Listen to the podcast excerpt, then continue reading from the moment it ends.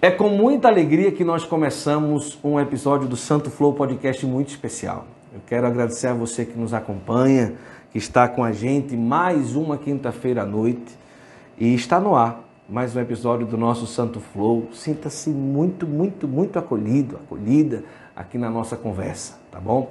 Eu quero convidar você a pegar uma cadeira aí, ficar pertinho aqui da gente. Tem até bolo hoje. Olha.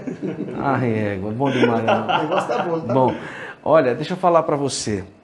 Eu estou recebendo hoje no Santo Flow dois irmãos muito especiais, tá certo? Que é o nosso querido Rodriguinho, fundador da comunidade Porta Filha aqui de Recife, e o Gabriel Marquinhos, fundador da comunidade Dos Viventes, aqui também de Recife. Agora, por que tão especiais? Primeiro, porque são novas comunidades que fazem um trabalho muito especial aqui em Recife. E são comunidades que, de certa forma, tiveram uma proximidade com Dom Henrique, no qual eu tive a graça de conviver, estar perto. Resumindo a história, nós temos aqui uma reunião de filhos espirituais de Dom Henrique, de irmãos, de amigos, de pessoas que, de certa forma, tiveram uma vida marcada por ele. Claro que durante toda a nossa conversa nós não vamos tratar somente de Dom Henrique, mas claro que nós vamos passear por isso também. Mas muita coisa a gente vai conversar nessa mesa bonita, nessa sala bonita que a gente está aqui hoje no nosso Santo Flow Podcast. Antes de conversar com eles, eu quero dizer que é uma tristeza se você ficar com essa live só para você, tá? É muito feio. O que, é que você vai fazer?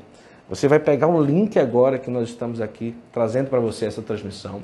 Você vai copiar esse link, você vai, se você está na TV, pega o celular rapidinho, aí vai em compartilhar, copiar o link, aí você copiou, aí você vai pegar os grupos de WhatsApp, os grupos do Telegram, e você vai levar para lá.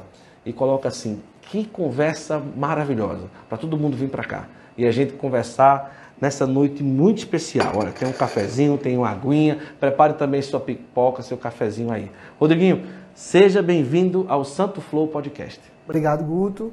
Agradeço o convite, agradeço a oportunidade de estar aqui, diante de amigos tão queridos. A gente vai ter uma conversa boa hoje, uma conversa agradável. Vai sim. Gabriel, seja bem-vindo, meu irmão. Que bom a gente estar junto aqui. Eu que agradeço, Guto. Agradeço a você, a Rodriguinho e a todo mundo que está acompanhando a gente. Também estou nessa expectativa, que vai ser muito legal, tá, gente? Além de fundadores de comunidade, o Rodriguinho é médico, o Gabriel é jornalista, professor também na faculdade de jornalismo.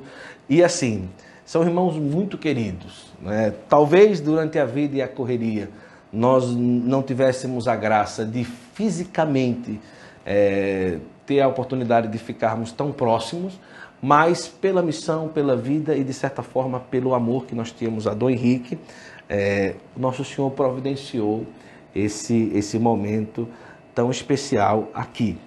Mas, é, Rodrigo, você tinha tudo para viver em paz. Meu irmão. Esse foi o melhor começo possível. Você tinha tudo para viver em paz, como médico, sua esposa também é médica.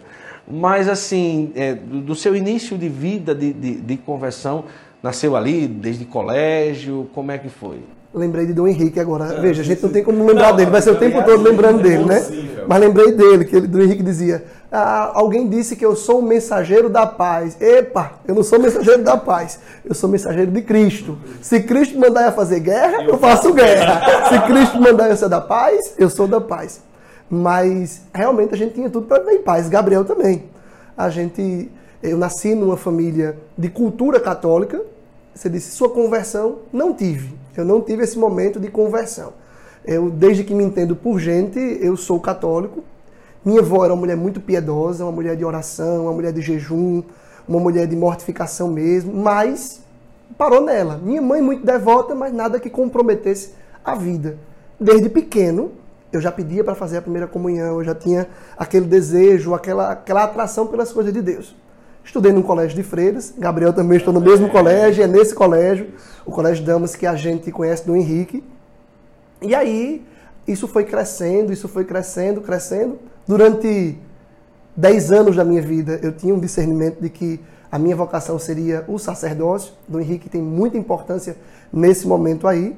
E aí entrei no vestibular de medicina, me formei médico, iria entrar para o seminário, terminei não entrando para o seminário porque conheci minha esposa, e aí ia viver em paz, né? Médico, ia casar, ia viver em paz Mas Nosso Senhor não quis. Então, se ele não quis paz, eu também não quero paz. Já como grupo de oração começou dentro do colégio ou depois do colégio? Não, a comunidade começou com um grupo de oração pós-colégio, foi fora do colégio Damas. Mas a maioria é ex-alunos do Damas. No começo da comunidade, sim. começo, sim. Muitos eram ex-alunos. Hoje não. Hoje é bem misturado. Ah, sim, que maravilha. E você, Gabriel, quando que você decidiu perder a paz? Na realidade, eu- eu- a gente estava conversando agora há pouco, né? Eu acho que em sã consciência, ninguém escolhe perder a paz como eu acho que nós vivemos, né? Eu também, como o Rodriguinho, não tive um momento de conversão, né? uma experiência retumbante, grande de conversão, porque como o Rodriguinho também nasci numa família católica, eu venho de uma família muito católica, do interior do estado, né? de São Caetano, estudei... dele é realmente muito católico. Graças a Deus, é, é- é realmente. Inclusive, hoje é muito interessante porque. vizinha Carol. Isso, exatamente. São Caetano Exa- da da Raposa, exatamente. São Caetano da Raposa. Quando eu vim para o dia que do Henrique foi sepultado, é, eu acabei à frente de um carro batendo numa raposa em São Caetano. Tá brincando? verdade. Porque hoje, encontrar uma raposa lá em São Pois é. Caetano é um fato histórico, né? Pois Porque ela- não tinha muita raposa, mas teve todo o processo de caça. Estourou o radiador do carro. Caramba! E quando eu vi era a raposa, ela morreu. Ainda bem, né? Imagina a raposa estourar, o pneu do ainda ficar bom, não tem condições. Eu sou, eu sou de, de São Caetano. Nasci aqui, mas com 15 dias fui para São Caetano. Venho de uma família muito católica. Inclusive é muito interessante porque minha família é enorme, tem membros na comunidade dos viventes, no Porta Fidei, na comunidade Lumen. Né? Em todo canto tem alguém da, da, da minha família. Eu fico muito contente com isso. Né? Meus pais, uma irmã que eu tenho é da comunidade, da nossa comunidade. Então, eu estudei no Colégio Diocesano em Caruaru, depois fui da infância missionária durante muitos anos em São foi. Caetano, né? com nove anos. Olha então vamos lá. Vamos, vamos fazer a prova. Vamos, vamos fazer a prova. Vamos lá, vamos lá. vamos lá. Como pra Não, não, não. O hino é assim. Vida abundante ao mundo ofereço, quero acender a chama do amor. Sou missionário e mesmo pequeno, sirvo alegre ao rei. Eu sei toda. Eu sei Mãe de Jesus da criança. E da criança. Rapaz, Dos padroeiros. Rapaz, eu vou dizer uma coisa. Esse momento aqui. Já, pra mim já tá bom. Já pode cortar e acabou. E eu acho que o povo tá lá vendo. Que bandidões! Sim, Fui da infância missionária, né, dos 9 anos aos 14 anos de idade. Uma, uma experiência muito linda, porque eh, eu era coordenador da infância missionária na zona rural de São Caetano. Todo sábado eu caminhava no sol quente de São Caetano, 11 horas da manhã, 10 horas da manhã, coisa de 4 quilômetros, 5 quilômetros. Eu ia com alguns meninos da, da cidade para a zona rural para encontrar essas crianças, para evangelizar essas crianças. É uma experiência para mim muito fundante da minha, da minha caminhada. Depois vim morar em Recife, fui do Colégio Damas, né? fiquei do primeiro ano até o terceiro ano no Colégio Damas. É, inclusive, fiz um. Acho que o Rodriguinho não vai lembrar, posso contar aqui durante o- o- o- a nossa conversa. Um- Uma experiência que eu fiz com o Rodrigo, acho que ele não vai lembrar. A gente estava num encontro, não sei se era Fórmula 1, se era máscara, não lembro. E eu e ele. Isso, um encontro de evangelização do Damas. E eu, eu lembro, Rodriguinho, teve uma noite que eu e ele ficamos responsáveis. Acho que a gente, eu era mecânico, que, é, que são os monitores, né? A gente era monitor desse encontro e eu e ele ficamos responsáveis por pegar o Santíssimo para levar a adoração. E a gente estava com o ostensório. E quando eu olhei o ostensório, era um ostensório lindo, dourado, e ao redor tinha um- uns raios saindo do, do, do- do círculo principal e tinham pedras vermelhas. E estava faltando. Eu não tô lembrando da história. Ah, e aquilo me marcou muito. É, inclusive porque Rodriguinho, no colégio, a gente estava fazendo as contas agora há pouco, a gente não tem nenhum ano de diferença, mas no colégio ele era um ano à- à minha frente. E nós fomos pegar o Santíssimo e eu disse a Rodriguinho, eu disse, Rodriguinho, que coisa, está faltando aqui no ostensório duas pedras. Ele disse, não, não está faltando, somos eu e você. Olha, você Não sei se você lembra disso. lembrava disso. E aquilo me marcou muito, muito, me marcou muito aquilo, essa percepção. Para mim aquilo foi muito formativo mesmo, porque é essa ideia de, de, de interpretando as coisas que vão acontecendo espiritualmente, né? Enfim, depois saí do colégio, fui fazer jornalismo na Unicap, né, na Católica, também como Rodriguinho, depois do colégio, eu já vivia uma experiência, sobretudo depois da crisma, de segmento de Jesus e procurava, né, acho que a gente vai conversar sobre isso em, em- em vários momentos aqui, procurava uma maneira eu queria me especializar numa coisa na vida de Jesus, porque eu achava que era impossível seguir Jesus no evangelho todo. Onde é que eu posso encontrar o núcleo da coisa? E aí, um coordenador do Colégio Damas, Luiz Carlos, fundador da comunidade Lumen, uma vez me falou do capítulo 13 de João, Jesus tendo os amado, amou-os até o fim, eu comecei a viver isso. Outras pessoas que já me conheciam achavam que tinha alguma coisa diferente na minha experiência, perguntavam o que era, no começo eu resisti muito, depois comecei a contar, e aí pouco a pouco nós éramos 10, 50, hoje a comunidade existe. Olha, mas o nome Porta Fide, Rodriguinho, vocês decidiram, mas, mas Dom Henrique não teve parte desse processo, não. Já foi antes, né? Dom Henrique, eu conheço Dom Henrique desde 2001. A comunidade tem 10 anos de existência, mas eu conheço Dom Henrique há 21 anos. Mas como bispo ou padre? Não, ainda padre. Padre Henrique de Maceió. Né? Então, fiquei algumas vezes na casa dele em Maceió, ele como padre, fazendo retiro, ele dirigia, era um santo. Dirigia na casa dele, eu ficava no quarto de hóspedes, ele dava as meditações, eu voltava para o quarto, ele ia para as atividades de padre, depois voltava. Como bispo em Aracaju fiz isso também, né? Mas ele não teve, ele era meu diretor espiritual. Ele não teve ligação direta na escolha do nome da comunidade, mas no processo de fundação da comunidade teve muita. Porque Gabriel foi interpelado pelas pessoas que viam que havia ali uma experiência. Né? Eu, na verdade, tinha vindo de uma experiência difícil num grupo que eu participava, né? uma experiência bastante conturbada, tinha acabado de quebrar o paradigma, né? eu pensava que minha vocação seria o sacerdócio, Nosso Senhor mostrou que não era, Dom Henrique teve uma participação tremenda nesse momento de, de me ajudar, perdi o chão e ele foi, para mim, um grande referencial nesse momento. E aí, uma vez, é, vocação que não era mais a que eu sempre pensei que era. O grupo que eu fazia parte, que não dava mais para fazer parte, eu fiquei perdido. E disse: Não, você é um bom cristão. E aí disse: Enfim, encontrei a paz. Aí sim, e aí, a paz. encontrei a paz. Vou participar da Santa Missa, vou viver a vida dos sacramentos, vou ser um homem de piedade, vou cuidar da minha família. Ora, né? Tá muito em moda hoje. Minha pátria, minha família. Né? Hoje está muito em moda. Digo, você é isso. Encontrar a paz. Só que aí, os padres conhecidos e amigos começaram a me chamar para começar algum movimento de jovem nas suas paróquias. O primeiro padre chamou, eu disse, tá doido, já saí disso, não quero mais. Já o segundo padre me chamou, o terceiro padre me chamou. O primeiro me chamou mais duas vezes. E aí, ele me chamou no dia de Padre Pio. E aí eu disse, não é possível, já é a quinta vez que eu tenho um convite para poder começar alguma coisa. Eu vou rezar. Eu nem rezar, não vou mesmo e pronto, acabou-se. Aí fui rezar. Quando eu fui rezar, era dia de Padre Pio, tenho uma devoção muito grande para o Padre Pio. E aí eu tive essa moção de como os estigmas de Padre Pio, eu também devia abraçar minha cruz, sair da minha paz. Então eu disse, tá bom. E aí começamos a, a comunidade, que não começou como comunidade. Começamos, e inclusive eu tinha grande resistência a... Mas o grupo já tinha um nome? Porta Não, não, Tinha, não tinha grupo, Guto. Ah. Não tinha nada. O padre disse, comece alguma coisa com os jovens. Não tinha jovem. Ah, tá. O padre disse, vem. Então foi um apelo da igreja. Eu digo, vou começar. Então começamos um grupo de estudo e de oração, sem nome. Né? A gente foi, foi, foi, só que aí o Papa Bento XVI lançou a carta Porta Fide. Então nós nos aprofundamos no estudo dessa carta.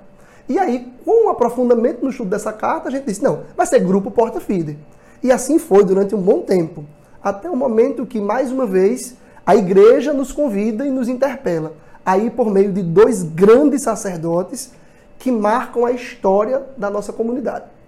Padre Adilson Simões, é fundador do Santuário da Misericórdia, né? A gente disse que a comunidade é tradismática. Então, ele é o grande incentivador da parte carismática da comunidade. Sim. Padre Adilson, um homem que eu também conheço há muitos anos, um grande pai também, diz: Meu filho, isso não é um grupo, isso é uma comunidade. Eu digo: Nada, padre, deixa de conversa. Só que Padre Adilson é um grande entusiasta, é, é um homem do espírito. Aí o povo, Rodriguinho, tem que escutar o que o padre está dizendo. Eu digo: Padre Adilson está entusiasmado, é o homem do Espírito. Então, ficou lá, mas deixou quieto. Pouco tempo depois, aí Dom Henrique disse, ô oh, meu filho, vem cá, coçou a cabeça dele, com aquele solidel, né? Ajeitou aqui o solidel, coçou a cabeça. Você já parou para discernir que esse grupo de vocês não é bem um grupo? Tem um carisma aí. E eu disse, Dom, o senhor acha? Porque aí o negócio começa a ficar sério. Né? né? Além de ser bispo, era Dom Henrique, era um homem de. Tá, Dom, a gente vai discernir. E a gente foi discernindo, E aí a gente percebeu sim, mas aí já tinha acho que cinco anos de, de grupo. A gente veio entender que era a comunidade com cinco anos de, de existência. Nós temos, estamos completando dez, dos cinco a gente estava ainda nesse processo. Dez, quanto tempo já tem a comunidade dos viventes? 15 anos. 15 anos. Dom Henrique gostava muito desse nome, é, de falar viventes, viventes, né, e tal. É. Nos textos dele, ele cita muito isso, né, e me chamava muita atenção e eu sempre lembrava da... da porque não, não é um termo né, muito utilizado, né, não. né, os viventes e tal. E, e eu, eu, uso muito isso quando vou nessas pregações que eu estou lançando o livro, né, dessa do que é realmente um vivente, né? É, não só aquele que existe, mas aquele que é realmente um vivente. Muito bom. Mas a comunidade 15 anos. Isso.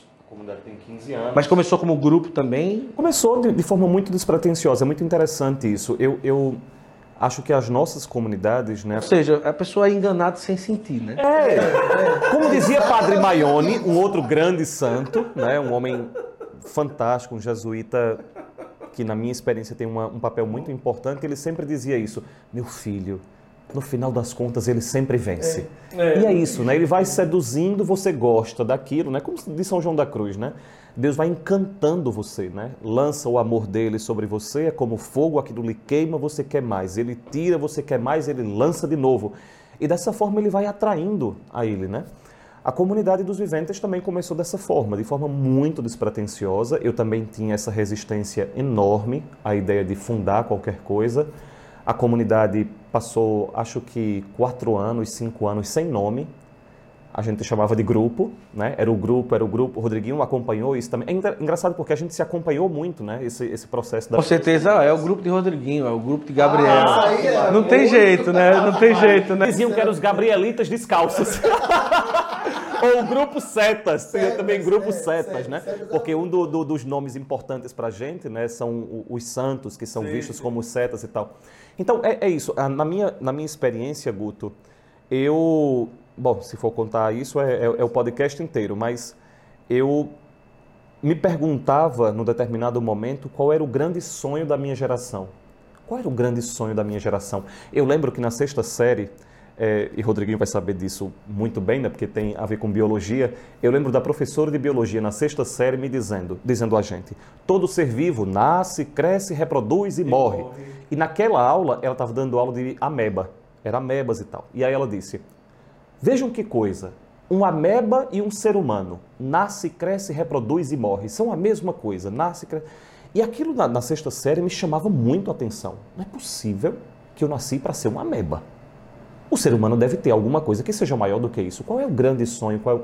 E eu pensei que o maior sonho pelo qual eu poderia dar minha vida seria tentar viver a vida de Jesus, me configurar a Ele, me tornar semelhante a Ele. Só que, eu, como eu disse antes, eu procurava me especializar numa coisa, porque para mim estava claro que seguir Jesus significava viver o Evangelho. Mas como viver o Evangelho todo?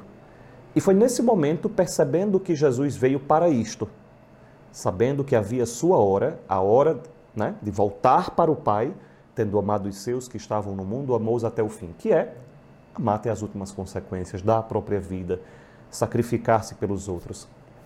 Eu comecei a viver isso, fiz uma experiência muito importante numa viagem com a minha família, de perceber que Deus me indicava passos que eu precisava dar na minha experiência, passos de vida espiritual mesmo.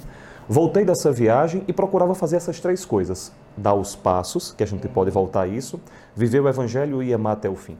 E aí, algumas pessoas já me conheciam antes, e Clarice, que nós também conhecemos muito, me perguntava muito isso. O que é que está acontecendo? Você está diferente, tem alguma coisa estranha, o que é que está acontecendo? E eu, no começo, como Rodriguinho, eu acho, resistia muito à ideia de partilhar qualquer coisa, porque eu tinha medo que se tornasse alguma coisa. Eu não queria que se tornasse nada. Eu queria fazer aquela Eu estava tão entusiasmado com aquilo. Eu estava tão preso naquilo. Eu queria, estava tão encantado pela vida de Jesus, por segui-lo, que eu não estava preocupado com outras pessoas. Eu queria seguir Jesus. Até que chegou um determinado momento que se tornou impossível. E eu comecei a partilhar e aí começou a comunidade. Por que viventes? E é engraçado você dizer isso, porque Dom Henrique, toda vez que ele me encontrava, ele me dizia isso. Meu filho, esse nome Viventes me chama sempre muito a atenção. Ele falava para mim. Né? Ele, ele, E, bom, como o Rodriguinho disse, né, a palavra de Dom Henrique tinha um peso muito grande para a gente. Né? Quando a gente começou a fazer essa experiência, o que é que a gente dizia? Que a gente queria viver o sonho. Não era sonhar o sonho, Sim. era viver o sonho, realizá-lo, tornar-se como Jesus. Então eu escrevia para os membros da comunidade viventes do sonho, viventes do sonho, viventes do sonho, mas ainda era o grupo. Até que Dom Fernando, Dom Henrique, Dom Dino chamaram minha atenção. Não pode ser um grupo. Faz cinco anos, seis anos e esse grupo não tem nome. Como é o nome disso? Aí eu li o livro de Bento XVI, Porta Fidei, Bento XVI de novo, Jesus de Nazaré, em que ele diz que uma das primeiras comunidades cristãs, lendo no Evangelho Jesus dizendo: Esta é a vida, que te conheçam a ti, o único Deus verdadeiro, e a Jesus Cristo a quem enviaste, alguma das primeiras comunidades cristãs se chamaram os viventes. Eu não sabia disso. Eu nunca soube que uma primeira comunidade cristã tinha se chamado os viventes. Como nós queríamos ser como os primeiros cristãos, como nós éramos os viventes do sonho, e como o Papa dizia que uma primeira comunidade cristã, vendo aquela frase, se intitulou Viventes, para a gente pareceu óbvio, né? Era uma confirmação da própria igreja de que havia naquele nome que a gente dizia de forma intuitiva algo muito mais profundo que falava da nossa identidade. Por isso, os viventes. Lindo.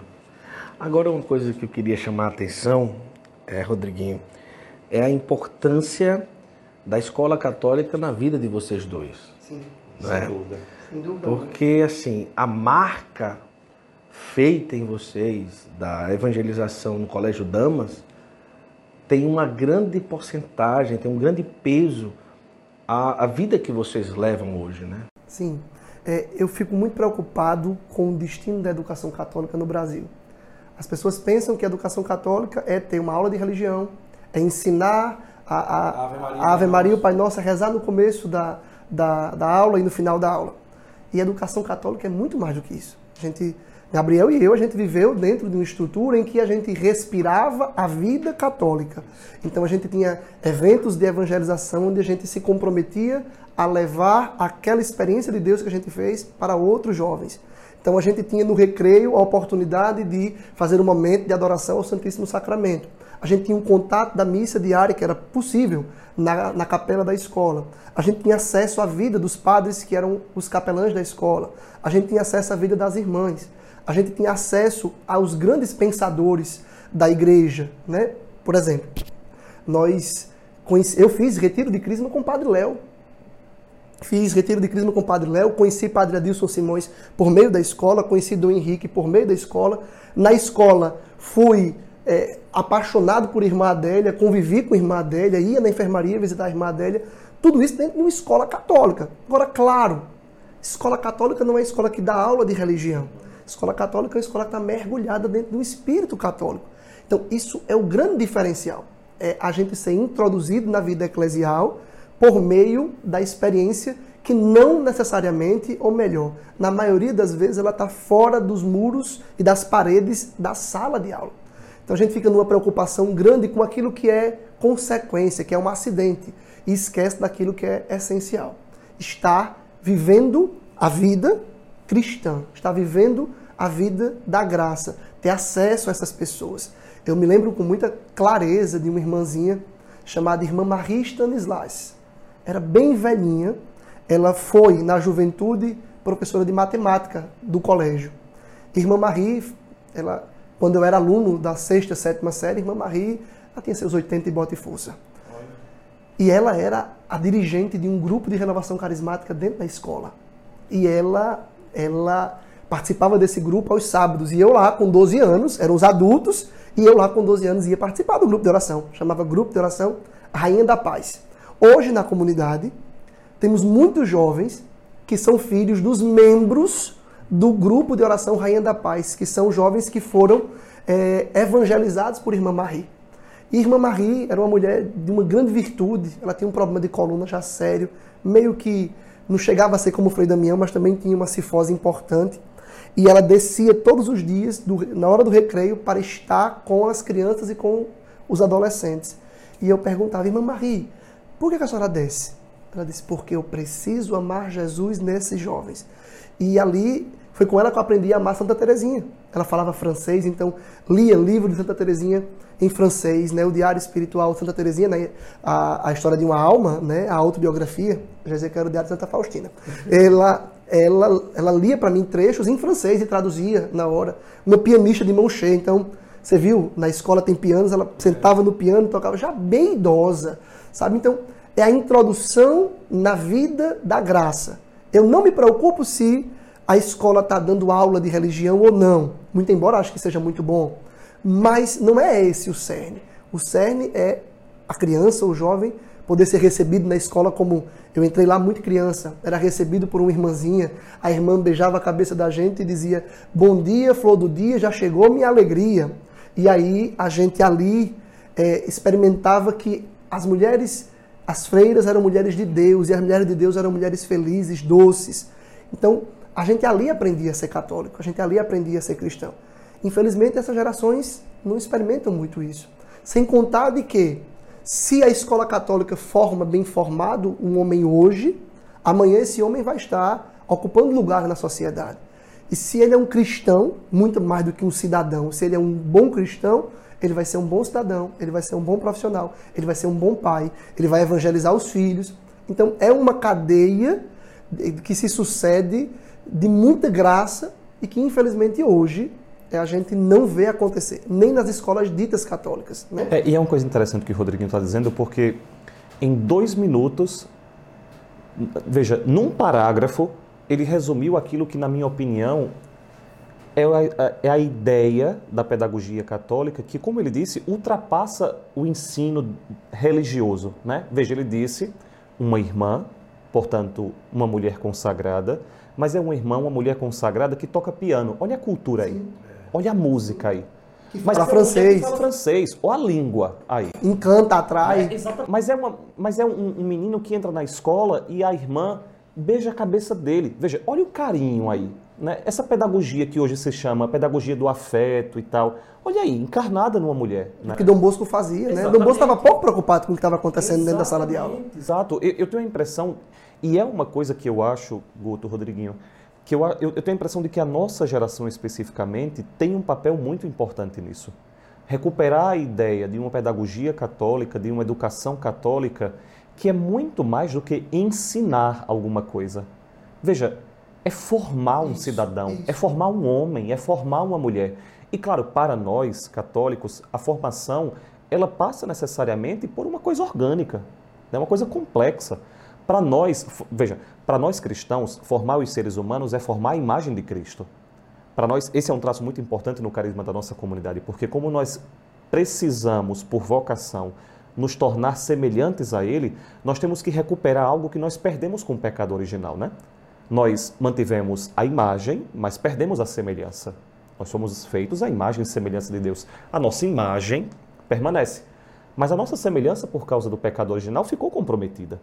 Nós temos que formar as pessoas para recuperar a semelhança.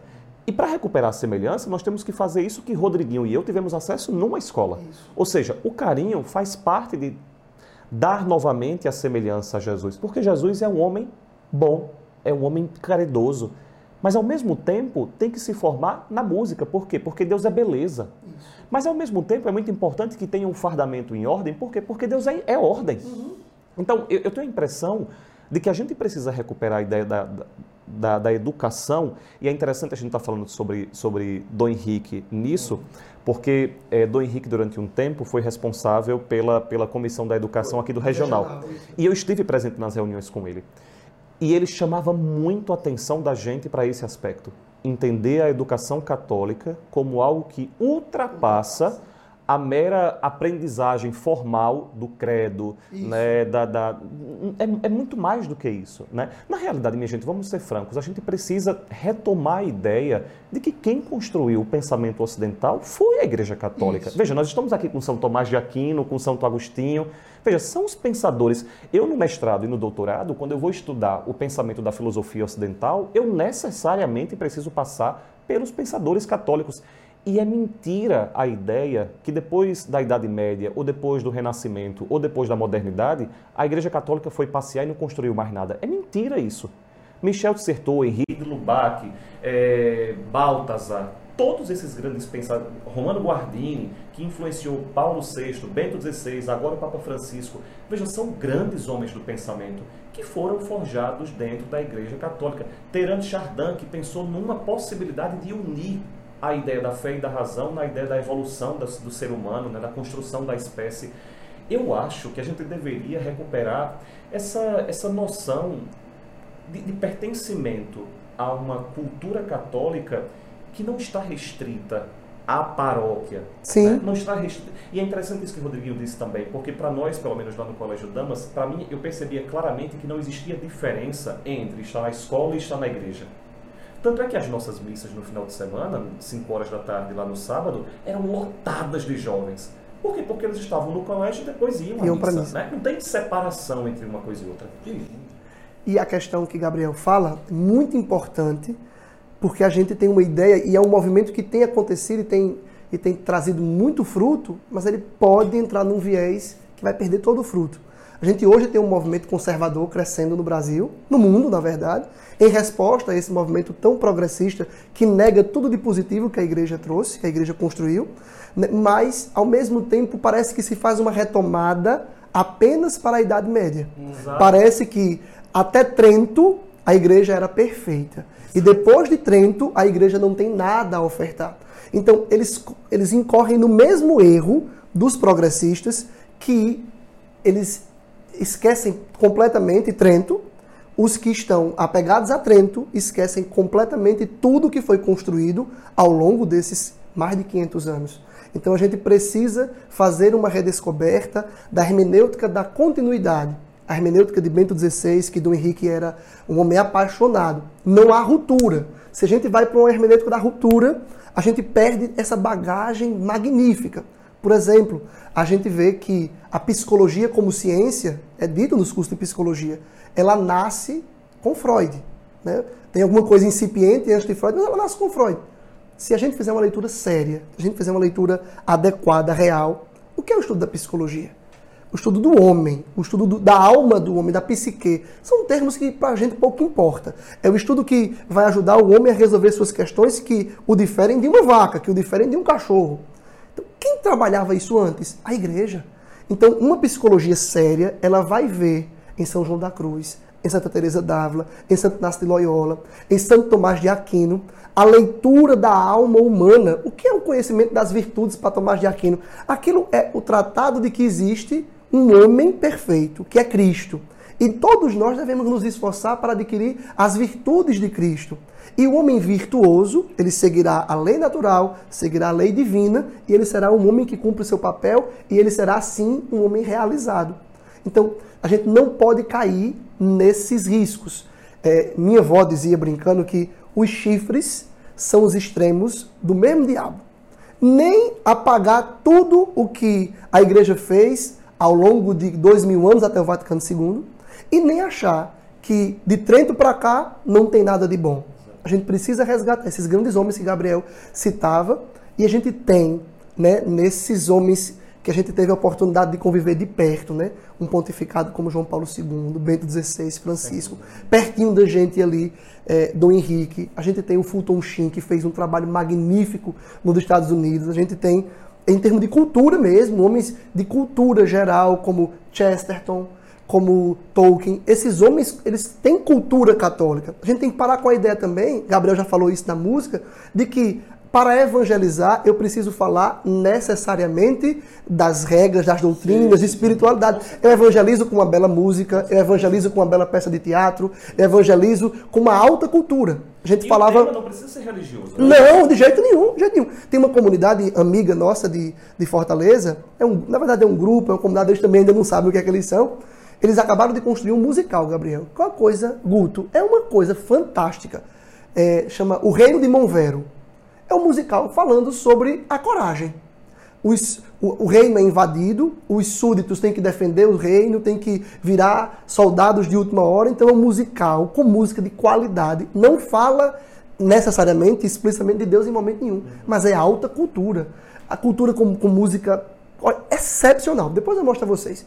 Excepcional. Foram pro Teatro do Rio Mar, no shopping lá. Então, assim, a gente precisa ocupar esses esse- ocupar esses espaços. A gente precisa. Veja, e não é ocupar esses espaços com ranço dos outros. Não. Não. é isso, não precisa disso. Os cristãos no começo não tinham ranço de ninguém. Eles estavam encantados com Jesus Cristo, né? E eles queriam encantar o mundo. Exato. Hoje parece que a gente Exato. quer brigar com o mundo. Exatamente. A gente quer mostrar ao mundo que o mundo está errado. A gente tem que fazer o seguinte, ele vai perceber, porque a verdade ela tem a graça de atrair por si Ela só. atrai. A gente não precisa se esforçar para propagar a verdade. A verdade ela tem a capacidade de atrair. É, é, Rodrigo estava dizendo uma coisa agora que eu, no- eu disse a vocês, né, no doutorado eu estou estudando atualmente o pensamento do Papa Francisco. Estou tentando propor a ideia de que o Papa Francisco está tentando ultrapassar a polarização do fenômeno religioso recente, que é ou o relativismo ou o fundamentalismo. Né? E é uma, uma luta porque a tendência de muitas pessoas é justamente tentar colocar o Papa Francisco ou como um fundamentalista, se você for na Argentina, sobretudo os movimentos mais progressistas, abominam o Papa Francisco, porque ele, quando cardeal, era contrário a todas as agendas progressistas. Né? Mas se você for falar com os fundamentalistas, o Papa Francisco é um comunista. Né? Então, o Papa Francisco, como na realidade, vamos ser francos, como todos os papas em todos os tempos, sempre foram taxados com os seus fundamentalismos de ambos os lados. Né? Então, qual é a minha, a minha tentativa é, na tese? É mostrar que existe uma possibilidade não de vencer essa polarização, mas de ultrapassar essa polarização. Porque, no fundo, é o que Rodriguinho disse. Nós temos um movimento relativizador nos dois contextos. Num, se tem a ideia de que a verdade não existe. Pouco importa, cada um pensa o que quiser. No- do lado fundamentalista, é o que Rodriguinho disse. Eles relativizam. Relativizam o quê? Antes de Trento, depois de Trento. A igreja não começou no século XV. A igreja não começou no século XVI. Veja, a tradição mais profunda da igreja está no começo da igreja.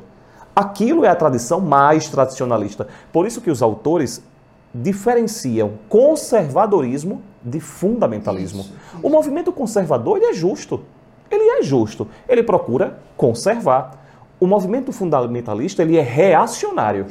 Ele reage a tudo que é contrário àquilo que se pensa, particularizando um tempo como se não houvesse um histórico. A igreja tem dois mil anos. Essa, essa é uma das belezas, na minha opinião, de ser católico. É porque nenhum de nós pode se arvorar o direito de dizer isso é católico. Isso não, cara pálida. Isso é católico. Não dá para eu dizer, a partir do Concílio Vaticano é a verdadeira igreja, nada disso. E antes de 1950, o Espírito Santo, como dizia Dom Henrique, foi passear? Foi. Né? Quantas vezes eu escutei Dom Henrique dizendo, né? Então a Igreja Católica foi inspirada até o Concílio Vaticano II, depois ela foi passear. Não, né? o Espírito Santo não tira férias. E eu acho que eu, eu tenho a impressão de que agora, sobretudo com o Papa Francisco e os próximos papas, porque é isso, né? João Paulo II, Bento XVI, eles dois estiveram diretamente envolvidos no processo do Vaticano II. A partir de Francisco, nós teremos papas que receberam o Vaticano II. O Papa Francisco, durante o Vaticano II, era um formando jesuíta na Argentina. Então, nós vamos ter agora todo um processo de papas, de bispos, de cardeais, de sacerdotes que estão recebendo o concílio. E nós somos uma geração de leigos, né, de jovens leigos, que estão procurando receber esse Vaticano II no espírito que Rodriguinho falou, do dar continuidade. Olha aí, acabou que tá trazendo aqui comida pra gente. Essa é a melhor comunidade do Brasil. É, Que é a comunidade dos foi viventes uma mágica. discute. Foi uma mágica. Pessoal, é, agora, é, Rodriguinho, uma coisa que a gente estava falando, a gente estava falando um pouco sobre a educação católica e tudo, né? E são palavras bonitas, mas vocês recebem na comunidade de vocês gente de todo jeito, né? E eu percebo, eu olhei no Instagram das duas, né? É um trabalho feito na evangelização, né? As duas com um trabalho fortíssimo também na área social. Isso chama muito a atenção. Às vezes tem um certo discurso, né, que as novas comunidades só rezam, né? que as novas comunidades só Reza rezam. muito, É. mas... Deus. Então, vamos tentar resumir aí em dois minutos é, qual, qual, o caminho de trabalho feito hoje pela Porta Fide, né? A evangelização e também. minutos? Ah, é, é, no- Quem vai cronometrar caminho esses dois minutos? É, modo de dizer, vamos lá. Na parte social, Não, geral, né? Veja. Evangelização. como eu dizia, né? A comunidade ela nasceu de um grupo de oração, depois virou comunidade. E aí o carisma a gente queria entender, é porque o carisma é o jeito de, de viver da comunidade, né? Aquilo que Deus chama aquela comunidade a ser. Os membros dessa comunidade serão como? Então, o nome Porta Fide veio de um retiro de discernimento E nesse retiro, com o núcleo duro, com os primeiros, a gente fez também o discernimento do carisma. E a gente, para, para discernir qual era o carisma, a gente passou a ver o que é que a gente vivia. Isso. Então a gente não foi procurar ver o que é que Deus estava pedindo para a gente viver. A gente foi ver o que é que a gente já vivia pela vontade de Deus para dar nome a isso. é o melhor caminho. Né? Então o carisma da comunidade tem pouco tempo, digamos assim. Tem, mas tem 10, o carisma deve ter 5, mais ou menos.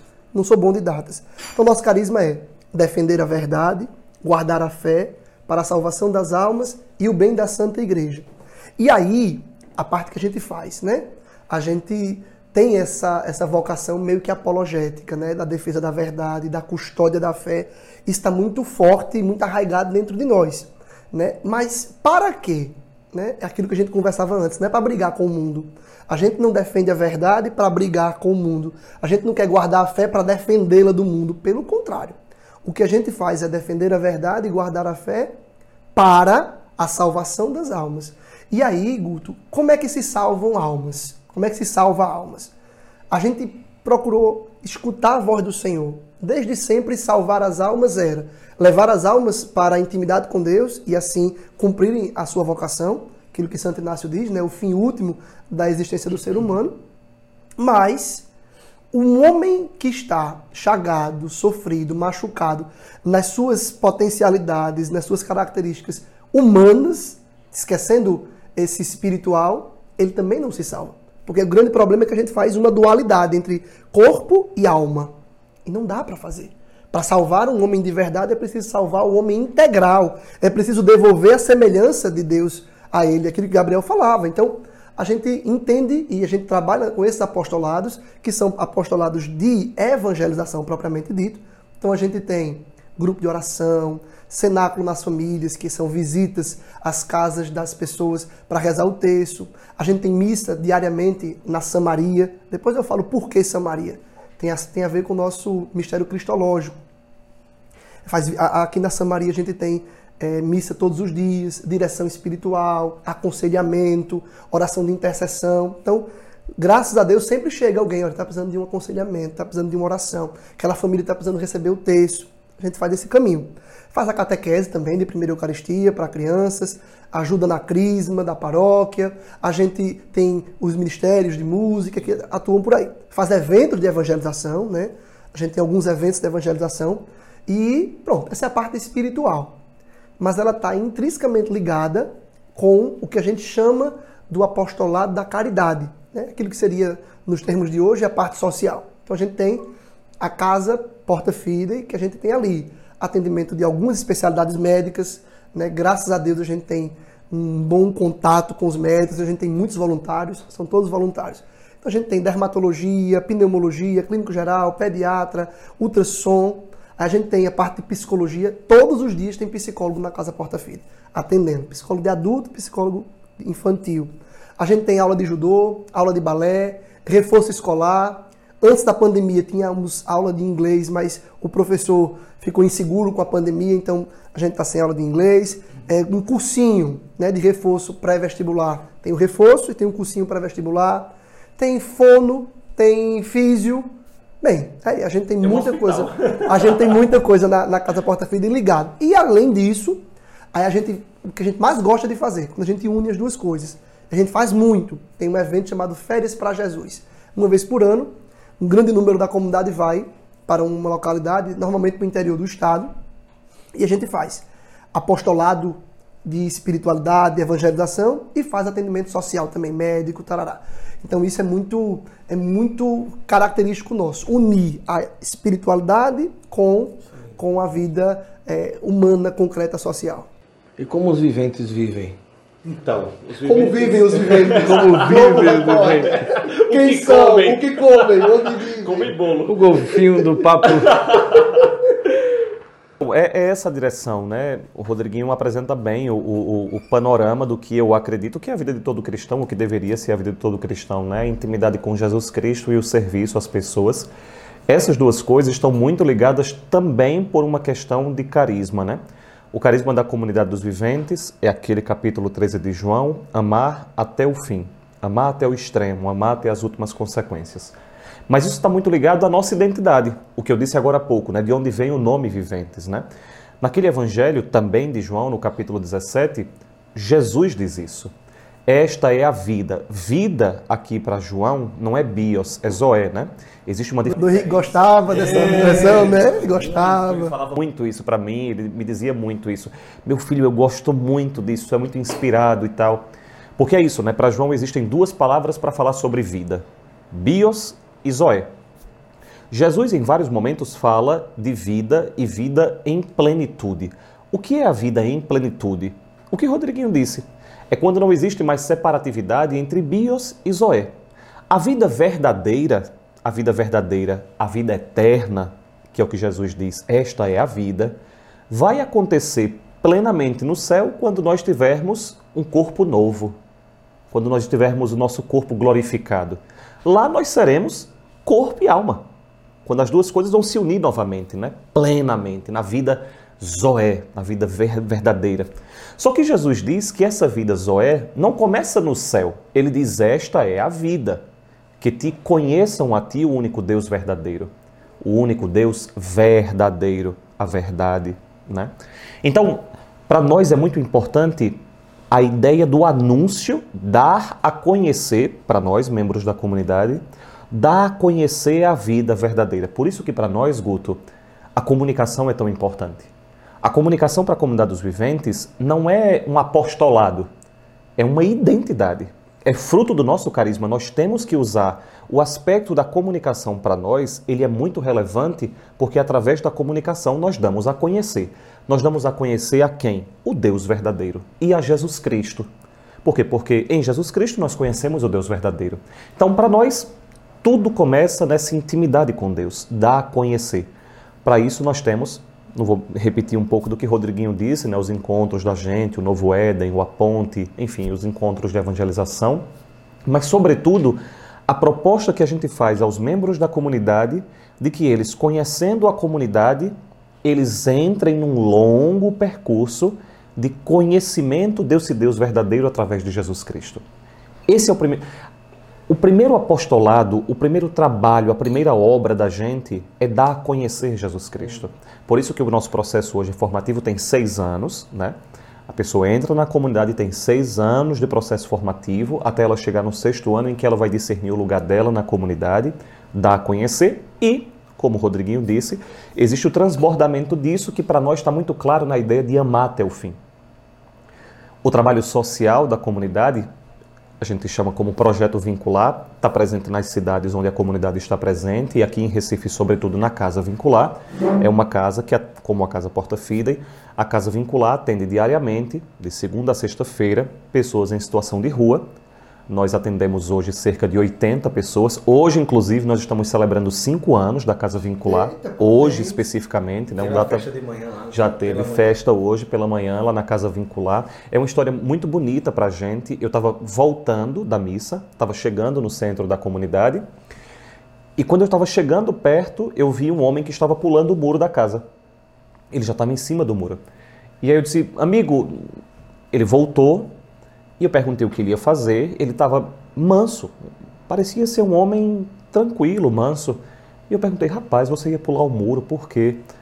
Ele disse, é, é, doutor, eu estou com fome. Eu ia pular para roubar alguma coisa para comer. Eu disse, não, não, não faça isso. Eu entrei na casa, peguei alguma comida que a gente tinha, dei a ele, ele foi embora. Mas eu entrei novamente na casa, Guto, Rodriguinho, eu não me senti mais em paz porque eu tinha a nítida sensação de que é como se o próprio Jesus estivesse me dizendo: será que eu preciso invadir a sua casa para ter espaço nela? Será que eu preciso invadir a sua casa? E aquilo ficou martelando dentro de mim. E na mesma noite eu reuni os membros da comunidade e disse: olhem, não é possível que a gente tolere Jesus pulando o muro para comer. Nós vamos começar uma casa para atender essas pessoas que têm fome. Aí começou um, um périplo, né? um caminho enorme, porque a gente precisava para começar a casa de 140 mil reais. Alguém conhece nova comunidade que tenha dinheiro? É, conheço. Está tão longe. Eu não conheço. Ah, eu conheço. Depois você apresenta. a nossa, pelo menos, sobretudo naquele momento, não tinha nada. Não, nada, nada, nada. Mas nós tínhamos pessoas que conheciam pessoas que poderiam nos ajudar, né? Clarice, essa que é escritora, membro da comunidade, conhecia Isabelle Drummond, atriz da Globo, entrou em contato com ela, deu a ideia a ela, ela veio para cá voluntariamente, a gente fez toda a campanha, conseguimos em quatro meses 130, 140 mil reais. Uma coisa assim, que já era um milagre.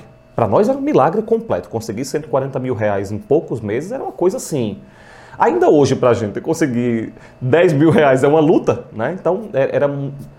Nós começamos e atualmente a casa já tem cinco anos. Nós foi por causa disso que nós fomos convidados a participar de um simpósio no Vaticano, né, realizado pela ONU e pelo Vaticano. Nós em 2016 nos candidatamos a participar para apresentar a proposta da casa vincular. Fomos receber, nós éramos 50 do mundo, acho de 30 países. Do Brasil nós éramos os únicos. Eu fiz a apresentação da casa quando era um projeto. Recebemos menção honrosa do Vaticano e da ONU. Isso foi muito importante também na volta para conseguir os apoios, né? Foi lá que eu conheci o Papa. Na verdade, eu conheci o Papa Francisco em 2013. Em maio, ele tinha sido eleito, e em março, se eu não me engano.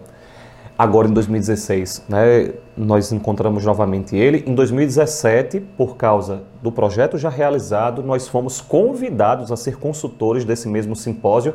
Foi aí que eu tive a graça de conhecer Bento. Né?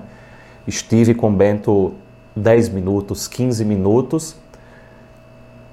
Mas é, são os 10 minutos, 15 minutos que parece que você para no tempo, né? Você está na frente de uma pessoa que é comum. Uhum como conceituar Bento XVI, né? E ao mesmo tempo um homem é, é muito estranho, é, que eu acho que é a mesma coisa que muitas pessoas talvez sintam de Dom Henrique. É verdade. Não sei se vocês perce percebiam, meu Deus, eu estou mudando completamente de assunto, mas, mas é, vamos falar de Dom Henrique. A ideia é essa mesmo. Vamos falar de Dom Henrique. É, não sei se vocês tinham essa sensação com ele, mas uma coisa era Dom Henrique na intimidade. Era um homem humilde, simples. Sim, simples né? Como eu encontrei Bento. Não sei se vocês imaginem o que significa eu ser apresentado a Bento XVI por Dondino. Estava o, o, o, hoje cardeal Görger, que é o, era o secretário dele. É bispo, é arcebispo, ele não é cardeal não. Como o senhor Jorge, alguma coisa que eu não sei falar o nome dele. Jorge Görger. É, ah, meu amigo, aí você tem que arriscar muito. Um é, aí. É. Ele, Bento, e aí Dondino disse: é, Santidade, esse é Gabriel, ele é fundador de uma comunidade.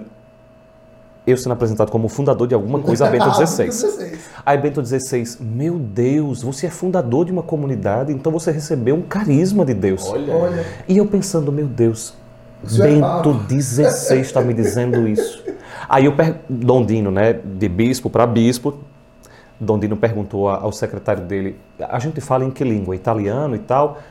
Aí o, o secretário: não, qual é a língua que vocês querem falar? Podem falar português, porque é isso, né? Bento XVI.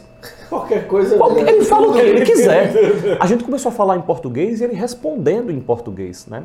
Enfim, é, é, é isso. Voltando então a, a, a, Casa Vincular acabou tomando uma proporção cada vez maior e voltando à casa, atualmente nós atendemos cerca de 80 pessoas, depois da pandemia cresceu muito né, a quantidade de pessoas para tomar café, almoço, tomar banhos, atendimentos médicos, jurídicos. Os trabalhos de evangelização foi uma coisa que Dom Fernando pediu a gente, numa audiência especificamente. A gente passou um ano, dois anos em que a gente estava tão concentrado nisso que a gente não dava atenção a isso, mas em momentos específicos.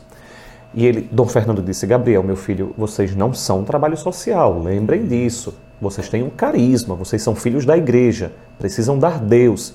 E para a gente é óbvio, né? Veja, anunciar a vida verdadeira. Então nós temos também um trabalho de evangelização com essas pessoas. Enfim, voltando ao Dom Henrique.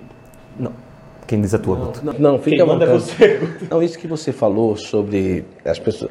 Nós tivemos a graça de conviver com o Dom Henrique, né? Onde eu chego. Na verdade, o livro, traz aí, por favor, é, três exemplares desse livro que está aí nessa sacolinha, por ah, favor. Legal. É, Rodriguinho já tem, mas a gente vai fazer uma cena aqui, tá bom? Ah, tá bom. Mas eu quero a cena completa. Ele quer a cena dele completa. Eu quero a cena completa. Autografado. É, vamos trazer Outro aqui. Não, não, não, não, vamos Ó, trazer. Ele não sabia que ele botou quatro, porque ele tá achando que ele vai ganhar um também. eu disse Davi, também. Davi. Assim, é, a, a, pergunta que as pessoas fazem a mim, por, assim, por ter aparecido nos vídeos, né, onde eu chego, as pessoas perguntam como foi conviver com o Dom Henrique, como era e tal. Né? E a segunda coisa que eu mais escuto é assim, quando o Dom Henrique morreu, era como se morresse alguém próximo. Da minha né? família, né? As pessoas que não conviveram, né? E a gente que teve a graça de, de, de, de conviver, estar perto e tudo. Quando a gente estava com o Dom Henrique, realmente era essa sensação, realmente. Você está ali de uma extremamente... que se esforçava em ver você bem, primeira coisa, né? É, podia ter 10 pessoas na mesa almoçando com ele, mas cada uma se sentia única para ele, né? Porque ele dava muita atenção e era muito e conquistava todo mundo com aquela conversa, com aquele sorriso, com aquela capacidade de, de, de, de envolver as pessoas, né? Ali tudo, né? Mas você conheceu como padre, né? E tudo, né? E era menino, né? Quando, né? E, teve a graça de ir crescendo, amadurecendo, e, e Dom Henrique e tudo. E como médico ainda sim. nos últimos momentos tentando trazer informações, sim, sim. né, e tal. Então assim, vamos tentar trazer aí pelo menos três marcas importantes. Tipo assim, olha, três coisas marcaram a minha vida através de Dom Henrique para a gente poder trazer para as pessoas que estão nos acompanhando. Né? Então vamos lá. Para não ser repetitivo, eu vou pegar um. Tem um momento muito forte, vou falar dele bem rapidinho, vou fazer quatro momentos, tá certo? Eu deixo. Os quatro livros, quatro momentos. Rodriguinho, já tem um, o meu e o dele vai ser meu também. Davi. É, então é meu, tem Davi. É, quando conheci o Henrique, lá atrás, ele, Padre Henrique ainda, existia dentro de mim já, né? Isso aí eu tenho consciência plena de que Deus colocou no meu coração esse amor pela tradição da igreja, pela liturgia, pelo culto divino bem celebrado.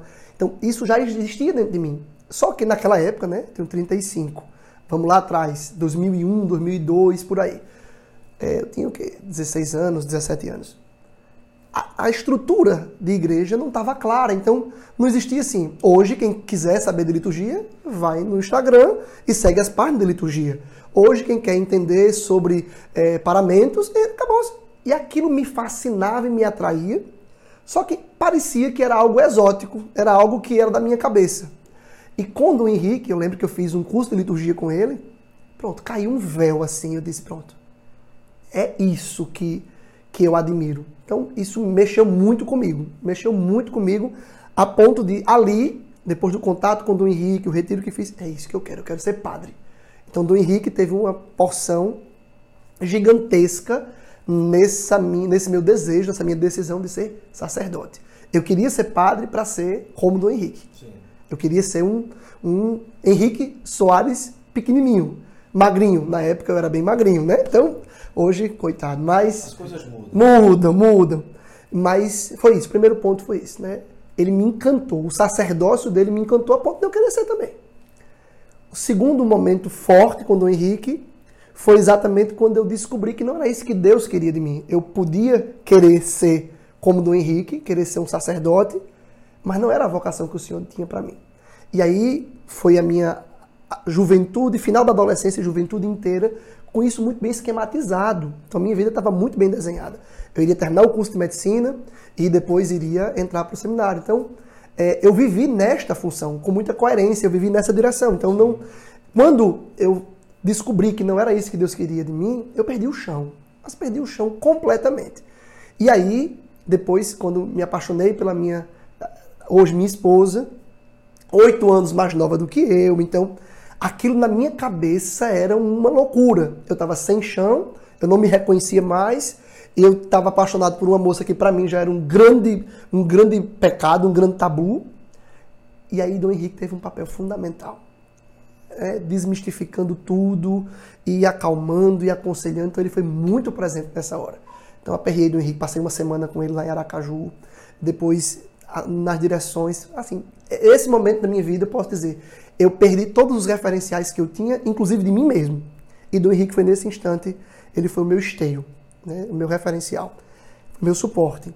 Depois, esse momento forte do início da comunidade, né, é ele que dar o start junto com o Padre Adilson, então ele acompanhou isso muito de perto. Então isso foi um outro momento muito significativo com ele.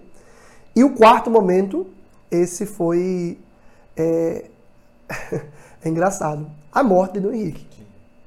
Do Henrique morreu, mas Padre Paulo Ricardo na homilia da missa na primeira missa que celebrou pela alma de Dom Henrique, Padre Paulo Ricardo disse com muita propriedade que Deus chama homens para o céu e que no céu eles vão fazer muito mais do que poderiam fazer aqui na terra. A gente, quando olha para Dom Henrique e vê um homem daquele, morreu com aquela idade, a gente pensa humanamente, a gente pensa assim: meu Deus, que desperdício. Ele tinha aí 20 anos de episcopado, mais de 20 anos de episcopado como titular, depois como emérito. Esse homem ia escrever, esse homem ia produzir, esse homem ia. E Padre Paulo Ricardo, com muita tranquilidade, diz: no céu ele vai fazer muito mais do que estava fazendo aqui na terra. E nós vivemos isso, Guto, Gabriel. Não sei se você sabe disso. É, a gente hoje na comunidade está fazendo uma experiência há um ano e meio de vida consagrada comunitária, né? E há, são cinco moças, hoje cinco moças e três rapazes. E são celibatários.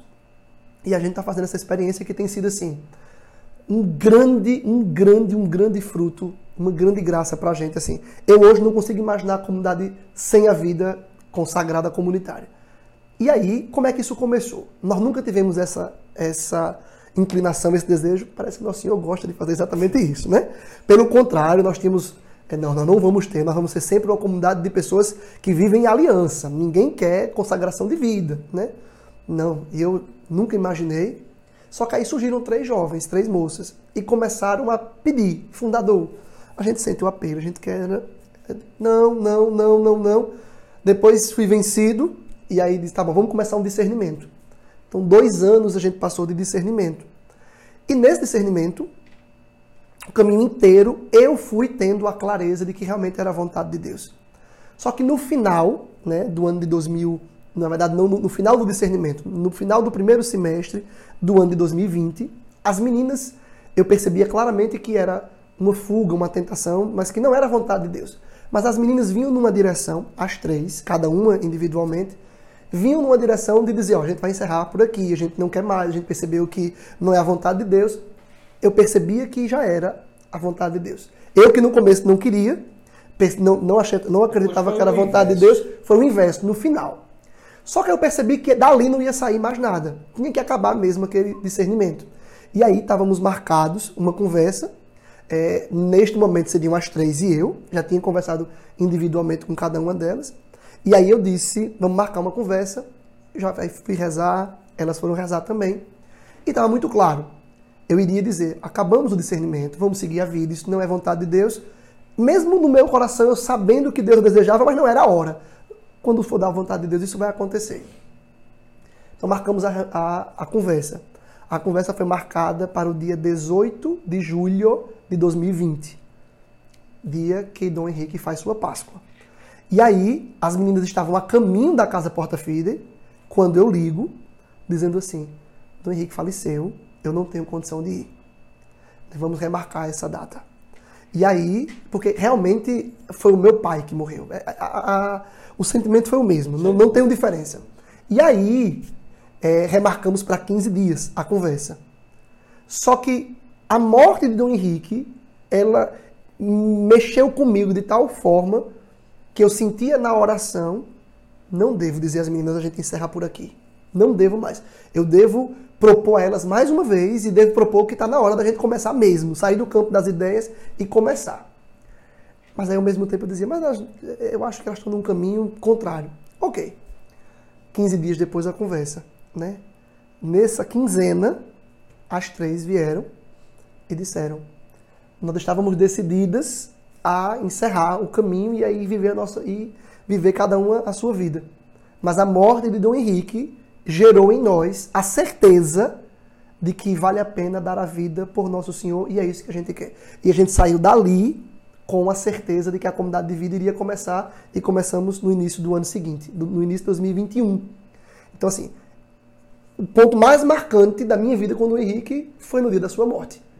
Todo esse caminho ele perde é, grandeza diante desse momento. Né? Assim, ele fez no céu mais do que fazia aqui na terra. Então agora eu queria é, Gabriel, vamos trazer. Ele trouxe quatro. Você, assim, é que nem é, debate político, né? Você, você tem direito a uma, uma tréplica, uma réplica, o mesmo tanto dele. Se você quiser três ou quatro. Rapaz, estava é, escutando, né, Rodriguinho, e pensando aqui do privilégio que nós tivemos mesmo, né? E você também dizia isso. Nós fomos realmente muito privilegiados por conviver com um homem que, para mim, quanto mais o tempo passa, mas eu vou tendo consciência de que realmente era um homem santo, né? Era um homem de Deus, né? Como ele muitas vezes me disse que eu deveria ser, né? Eu, eu também conheci o Henrique na época de Padre Henrique, também lá no Colégio Damas. Talvez a minha experiência de igreja, no fundamento, muito semelhante à de, de Rodriguinho, mas em algumas, alguns aspectos muito diferente da dele. Eu tive uma experiência de igreja até os 15 anos, 16 anos de idade, é, muito temente a Deus, muito piedosa, mas ao mesmo tempo muito resistente à ideia de igreja, instituição, hierarquia e tal. Né? Eu fui muito formado dentro de uma lógica com uma certa resistência, amando, mas resistindo à igreja. Tanto é que eu lembro que na minha crisma, que nós fizemos né, no colégio, eu me declarava um, um, um apaixonado revoltado com a igreja. Por quê? Porque eu era o protótipo do menino formado com aquela concepção de uma igreja medieval e atrasada e tal.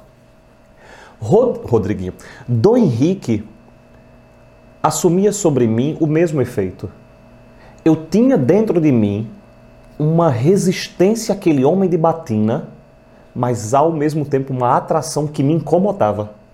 Eu me irritava com o padre Henrique, porque ele, ao mesmo tempo em que me intimidava pela batina, pelo clésima, todo de preto, dizendo que concordava com tudo da igreja. Eu sou católico e ele não tinha medo de dizer nada.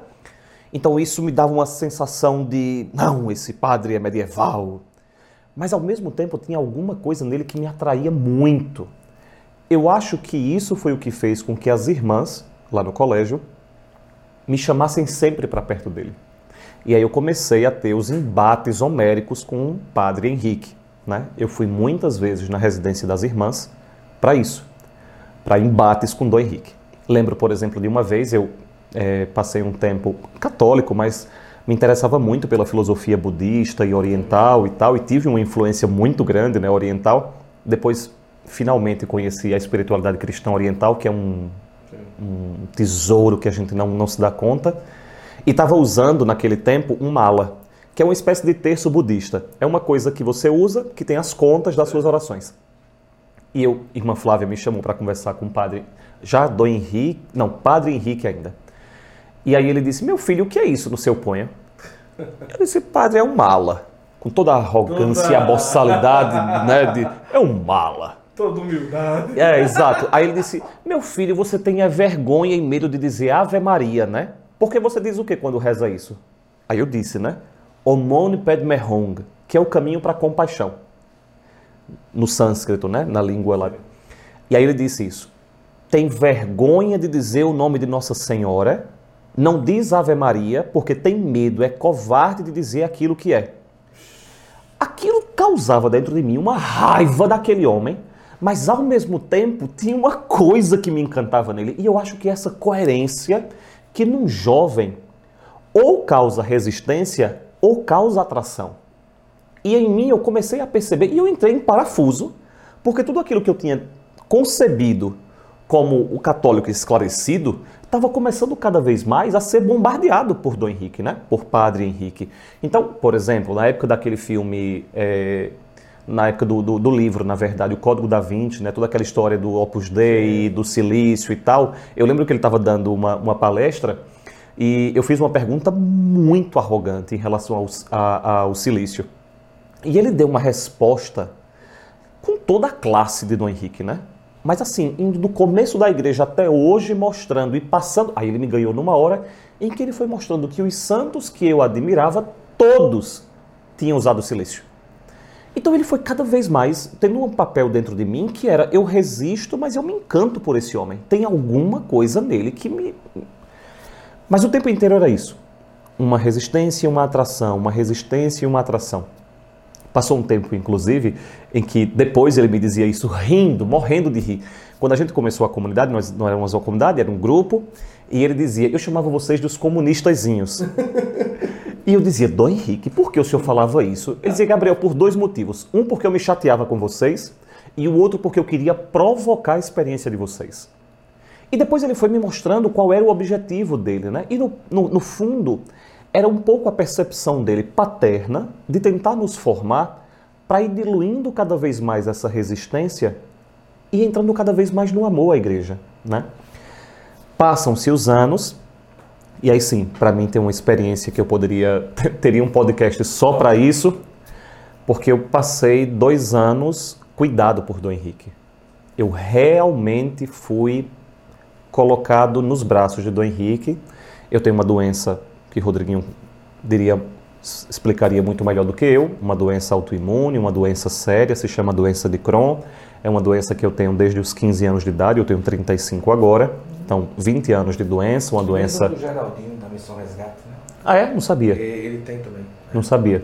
Então, tenho há 20 anos esse diagnóstico, tive muitas, muitas dificuldades, muitas crises. É muita dor, é muita cólica, é muita diarreia, perda de peso, hemorragia, enfim, uma série de coisas, uma série de coisas. E dezembro de 2017 eu tive uma crise muito séria, fui levado ao hospital, conseguiram debelar, a infecção já estava instalada Passei um tempo fora de casa para voltar para fazer a cirurgia, mas senti num, num dia específico muita dor, precisei voltar para o hospital às pressas. Tive que fazer uma cirurgia em dois, três dias para tirar a parte do intestino que estava comprometida. Eles fizeram anastomose, colaram as duas partes do intestino, mas isso arrebentou, né? não segurou a cola lá, a costura, né? E aí, obviamente, teve. Como é que chama? o, o, o como é que, como é que eu digo isso? Isso, é esse nome aí. Precisei é fazer uma nova. Isso, precisei fazer uma nova cirurgia às pressas para fazer a ileostomia e a colostomia, né? O que o, o, presidente fez. Eu sempre digo isso porque fica claro para as pessoas Sim, entenderem, né? A mesma coisa. Então passei um ano todo de bolsa por causa disso e tal, mas precisei fazer novamente um procedimento para fazer umas lavagens e aí começou a entrar num processo que foi me deteriorando cada vez mais. Eu fui para a UTI mais de três vezes. Na terceira vez eu estive realmente muito perto de morrer. Fiquei com infecção generalizada. O, os rins começaram a parar, o pâncreas começou a parar, o fígado começou a parar, os pulmões começaram a parar. Eu comecei a ficar respirando já numa ventilação pequena, mas comecei a ser ventilado por ali. Os médicos chamaram meus pais e disseram para não me deixar entender. Minha mãe perguntou o que e o médico não respondeu. Então ficou claro para o meu pai e para minha mãe que estava muito perto realmente de eu morrer. Eu lembro como hoje, vários dias, os médicos se encontrando a parte assim na UTI para discutir o meu caso e tal. E lembro do médico, o que me acompanha desde os 15 anos de idade, chegando perto de mim e dizendo: Gabriel, olhe, nós não temos muitas alternativas nesse momento. Eu vou dar uma dosagem a você de corticoide. Só que eu lembrei quando ainda estava no consultório, ele me dizendo que o corticoide pode ajudar muito ou pode precipitar muito as coisas, né? E eu disse isso a ele, doutor Sérgio, o senhor me disse, e ele diz hoje que não lembrava que tinha me dito isso e que ele ficou sem palavras naquela hora, porque eu entendi. Doutor Sérgio, o senhor me disse uma vez que se eu tomasse corticoide podia melhorar, mas podia precipitar. Ele ficou em silêncio e saiu. Dia seguinte, Padre Fábio daqui, assistente das novas comunidades, Padre Fábio leva para me visitar na UTI quatro bispos: Dom Genival, Dom Dino, Dom Fernando, Dom Henrique. Leva os quatro. Eles estavam numa reunião do regional. Isso é outra coisa que eu fico sempre me perguntando: meu Deus, o que fez quatro bispos, quatro sucessores dos apóstolos, e visitar um menino como eu? Não tem nenhum motivo, nenhum motivo. Realmente Deus colocou a, a, mão nisso, né? Fora as novas comunidades. Enfim, eu poderia fa falar sobre esses dois anos, seria um, um, podcast, né?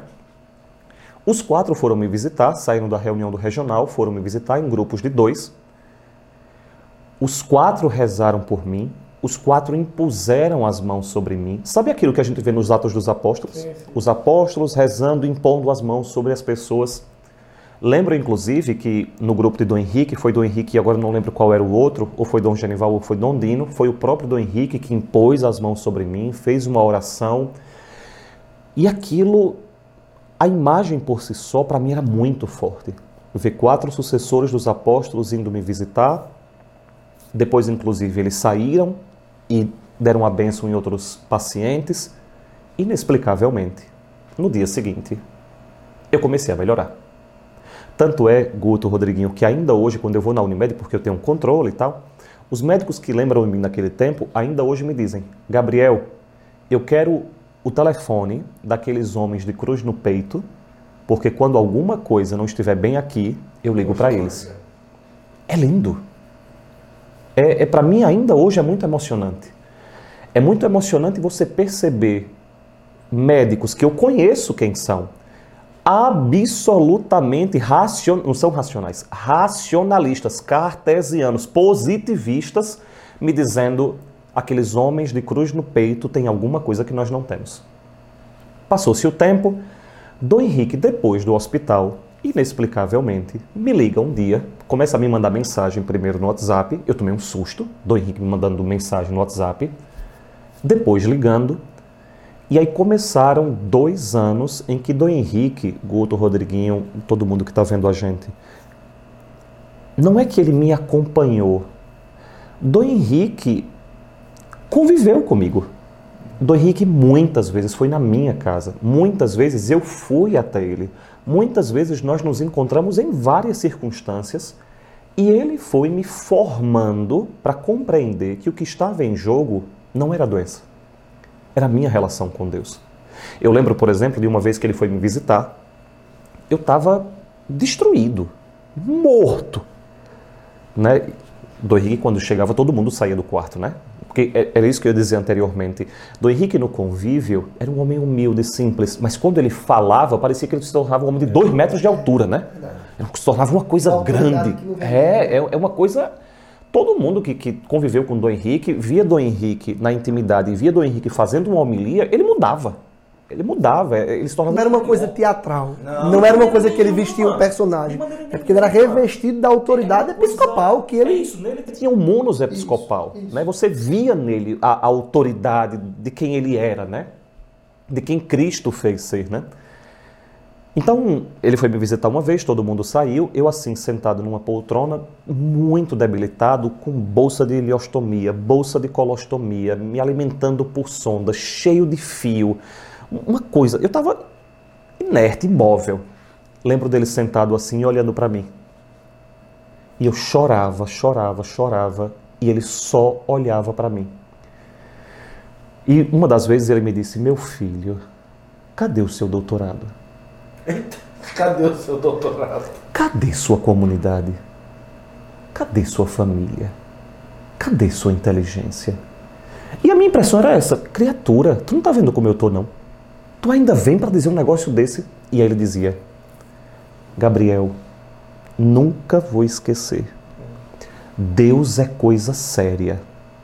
Você é um menino bom e reto, mas tem que ser um homem santo e de Deus. Deus é coisa séria. E ao mesmo tempo, depois de dizer isso, com toda aquela força que ele tinha, levantava. Eu posso dizer uma coisa que talvez poucos homens podem dizer. Dom Henrique, nesse, e outros, mas nesse dia sobretudo, Dom Henrique não passou abraçado comigo menos de cinco minutos. Eu, aos prantos, eu chorava.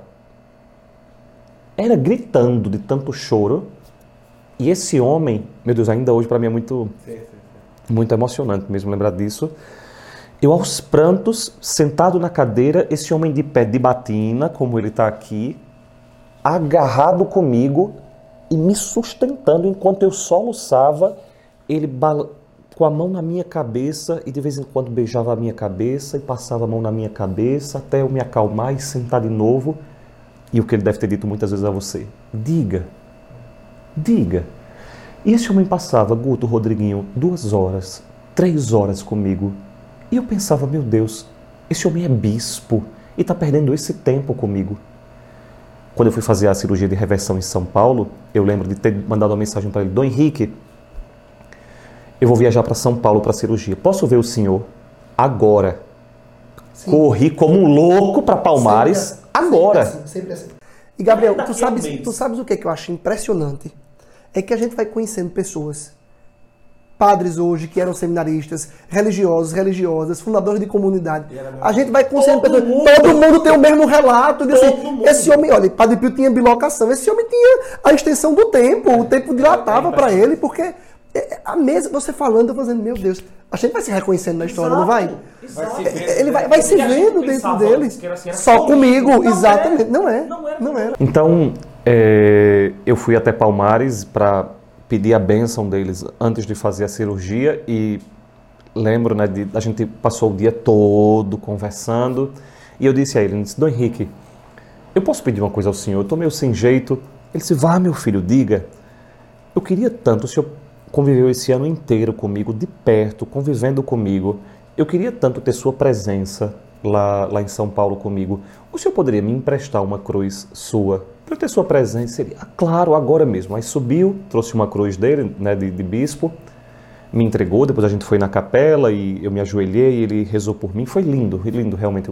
Lá em São Paulo a gente trocava mensagens, acho que Guto deve ter acompanhado isso, né? Assim, a gente se falava o tempo inteiro, o tempo inteiro. Voltando, uma das últimas vezes que eu encontrei, pessoalmente, eu trouxe a cruz, né? E disse, Dom Henrique, vim lhe devolver, muito obrigado e tal, não sei o que. Ele disse, não, meu filho, eu quero que você fique com ela, porque para sempre, quando você olhar para essa cruz, você vai lembrar que eu estou sempre perto de você. 2019 eu tive vários problemas de saúde ainda, por causa de fístula e tal. Ele voltou a acompanhar tudo muito de perto, muito, muito de perto me revelou uma vida mística que eu não conhecia. Dom Henrique se tornou. Sim. Eu aprendi o que se. Engraçado, né? Porque a maior parte das pessoas talvez conheça a vida mística através da renovação carismática. Eu conheci através de Dom Henrique. É. O cúmulo da tradição, né? Mas eu conheci a vida mística através de Dom Henrique. No dia da morte de Dom. Bom, eu poucos dias antes dele ser internado fiz uma live com ele naquele tempo da pandemia. A gente falou sobre o Espírito Santo, que era algo que ele falava o tempo inteiro. Né? Ele se tornou um homem da vida mística, da vida sobrenatural. Pouco tempo depois ele foi internado. Falei ainda com ele algumas vezes é, enquanto ele estava doente, mas em casa. E a minha sensação é essa: é de que quando ele morreu, eu soube, eu aqueles 15 dias, uma semana, foram apreensivos para todos nós, né? Nós todos ficamos apreensivos com aquilo. Quem me ligou foi Padre Fábio, o mesmo padre que havia levado Dom Henrique para me visitar no hospital, e disse isso: Gabriel, Dom Henrique. E eu entendi. Padre Fábio começou a chorar de lá, eu de cá. E eu vou dizer uma coisa a vocês: eu fiquei desconsolado. Eu passei a noite eu não conseguia fazer outra coisa a não ser chorar, porque a minha impressão era essa eu tinha perdido um pai, um pai espiritual mesmo, né? Alguém que se é isso. A minha impressão é de que Dom Henrique tinha perdido a vida dele por mim. E é o que a gente conversava, né? De, a minha impressão era, mas ninguém vai entender o que eu estou sentindo. E no dia seguinte, e no outro, e no outro, eu comecei a perceber que comigo tinha uma multidão de gente que, que sentia a mesma coisa. É, né? Como é possível que aquele homem conseguisse se dedicar sendo quem ele era? Dom Henrique era uma sumidade, minha gente. Sim. Dom Henrique era um homem aclamado no Brasil inteiro e até fora do país. Claro. E ele se dedicou a mim.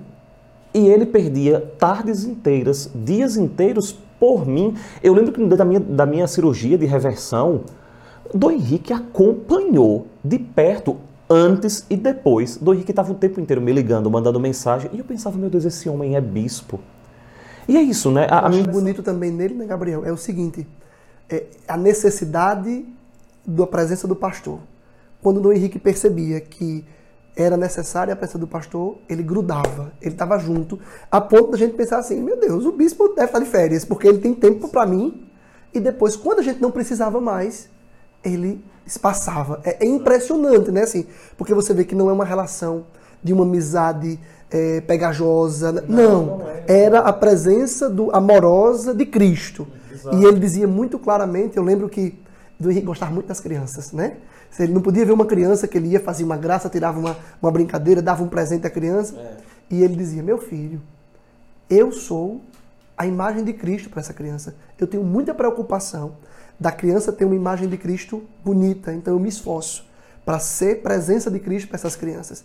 E eu acho que era isso que ele, que ele era conosco também. Né? A gente estava dizendo que a gente pensava que, ah, eu sou o filho amado de Dom Henrique, só eu vou entender o que eu estou sentindo. Você fazia a mesma experiência, você fazia essa mesma experiência, e hoje a gente vê que centenas de pessoas fizeram essa experiência, sobretudo o clero, seminaristas, padres, religiosos, fundadores.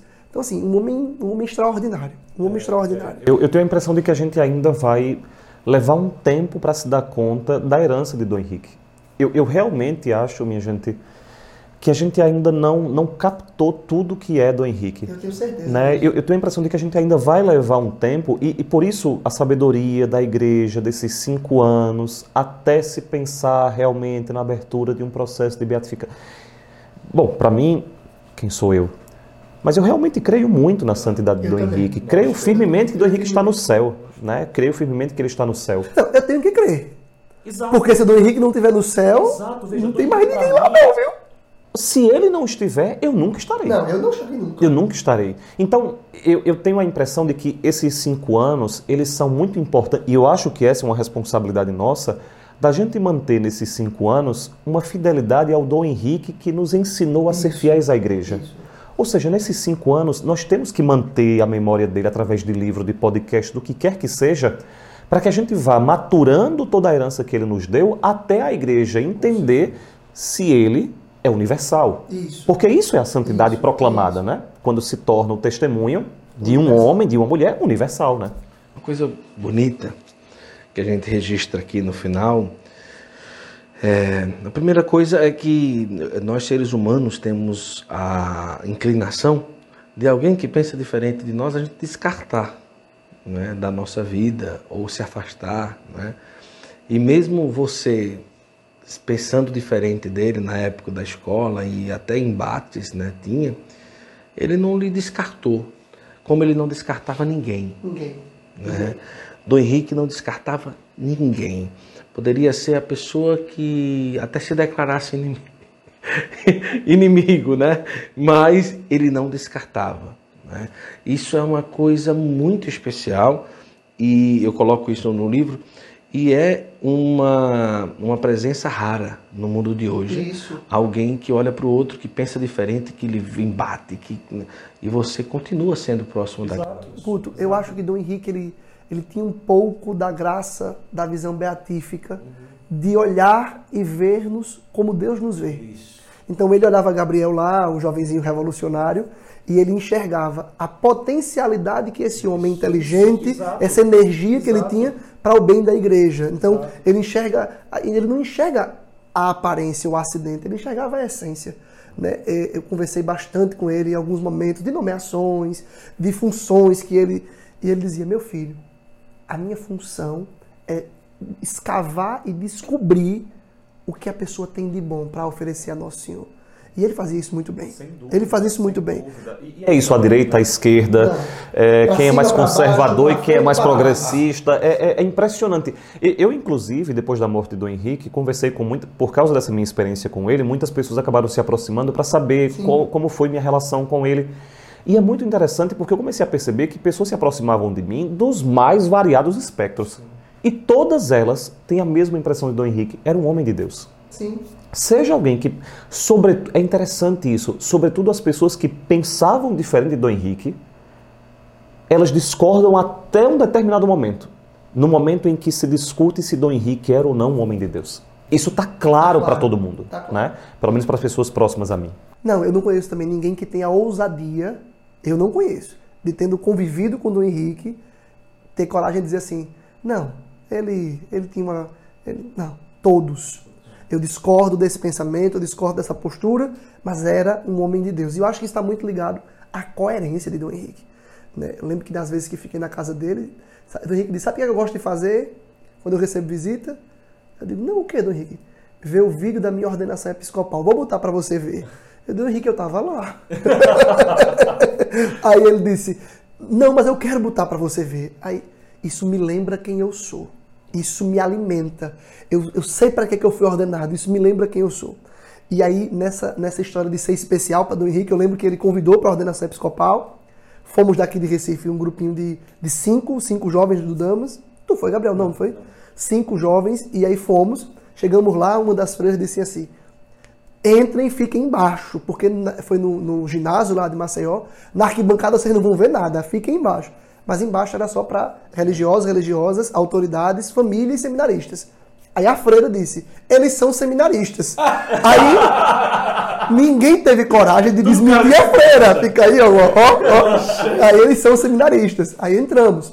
Só que foi pior, porque quando nós entramos, é, as autoridades estavam lá na frente, a família, as religiosas, para lá. E os seminaristas que não iam entrar de túnica para estar na celebração ficaram no rabo da gata. Então, na arquibancada a gente pelo menos ia ver de cima. Dom Henrique não entra. Não entra antes, sim, abençoando sim, o povo. Sim. Nos viu nos últimos bancos. Nas últimas cadeiras, eram cadeiras. Daqui a pouco chega um padre. Dom Henrique disse que vocês tinham que ficar lá junto das autoridades, que lá tem lugar ficou o prefeito, o governador e eu atrás. e nós atrás, éramos cinco. Então, assim, isso mostra assim, meu Deus, quem somos nós? Quem éramos aqueles jovens para Dom Henrique, que está no dia mais importante Exato. da vida dele, onde ele tem ali autoridades, políticos, é, é, é, bispos, padres, o povo de Deus, e ele lembrar de que a gente tinha ido ali para participar da, da ordenação dele e lembrar de nos colocar na frente. Ele podia ter dito assim: esses meninos estão muito metidos, deviam ter ficado na arquibancada. É, ou então deixa eles aí mesmo. Deixa eles aí mesmo. Mas veja, você se preocupar com. Perceber. perceber. É, depois se preocupar e depois agir. É muito. É, é muito. É muito. Esse era o nosso do Henrique. Olha só, vou deixar um livro para cada um, Obrigado, um dom especial. Muito vou devorar. Termino hoje, viu? Termino hoje. mesmo, pois é, não vejo a hora de chegar em casa. Vou dedicar aqui para você. A apresentação de Dom Rui. A apresentação de Dom Rui, prefácio do Padre Gabriel e o pós-fácil do Padre Marlon Múcio. Rapaz, é, é, de peso aqui, viu? É. Pelo menos os, os prefaciadores prestam.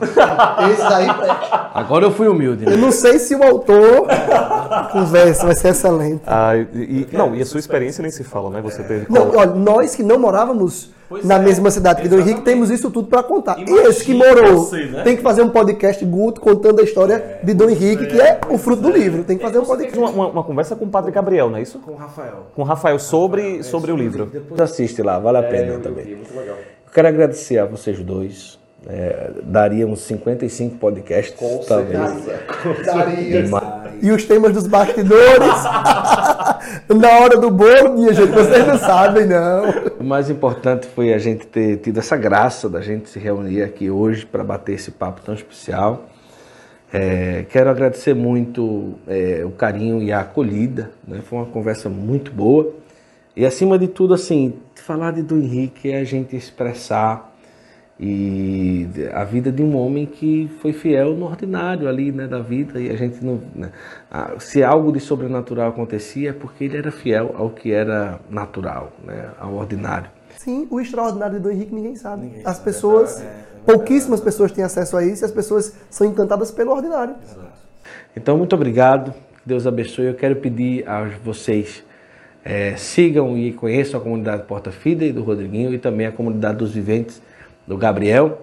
Muito obrigado, Rodriguinho. Que é isso. A gente tá aqui feliz da vida. Obrigado. Feliz da vida. Gabriel, obrigado, viu? Obrigado, Rodriguinho. Desculpem, desculpem qualquer coisa. Oxente, desculpa, meu Deus do céu. Eu que sou todo espanaviado aqui, atrapalhando aí a coisa, metendo na fala de Gabriel. De jeito nenhum. A você, muito obrigado.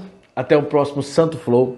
Se Deus quiser e sigam as comunidades. Conheçam duas preciosidades da Santa Igreja que você precisa conhecer: a comunidade Porta Fide e a comunidade dos viventes. Tchau, tchau.